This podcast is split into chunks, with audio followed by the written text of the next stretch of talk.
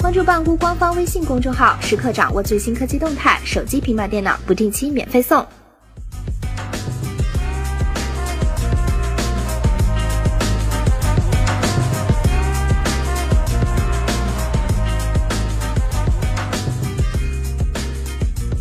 欢迎收看六月二十三日科技早班车。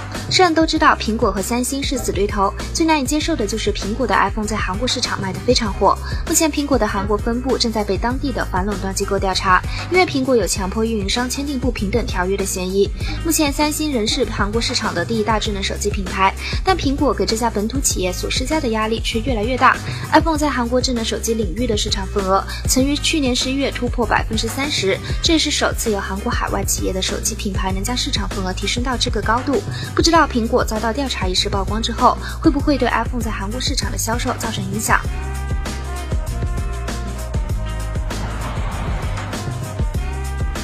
虽然三星 Galaxy S7 系列面世时间并不长，但坊间已经开始炒作下一代 Galaxy S8 的消息。日前，国外媒体称，三星 Galaxy S8 或将会配备 4K 分辨率显示屏为 VR 设备铺路，同时还将首次采用双摄像头设计，并搭载十纳米制成的骁龙八三零处理器，预计将在明年二月份正式登场。三星应该还是会继续采用双处理器平台战略，自家的 Exynos 处理器也会推出升级版，同时采用十纳米 FiFET 制成。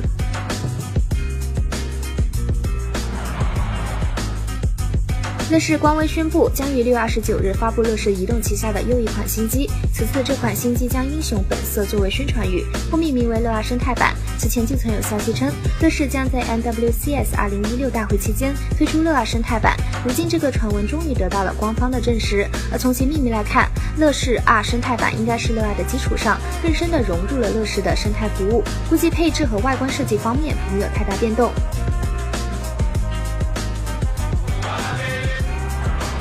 一直以来，许多媒友对魅族 MX 梦想系列情有独钟。强悍的配置加优秀的设计加不错的性价比，往往有着不小的吸引力。最新资料显示，魅族又一场新品发布会即将在七月十九日举行，主角应该就是许多人等待良久的魅族 MX 六。近段时间，网络上已经有魅族 MX 六包装盒和配置信息先后遭到曝光。按照魅族的传统，想必七月份这场发布会肯定也是演唱会模式，重量级嘉宾也是少不了的。那么问题来了，这一次魅族会请来哪位给大家唱歌助兴呢？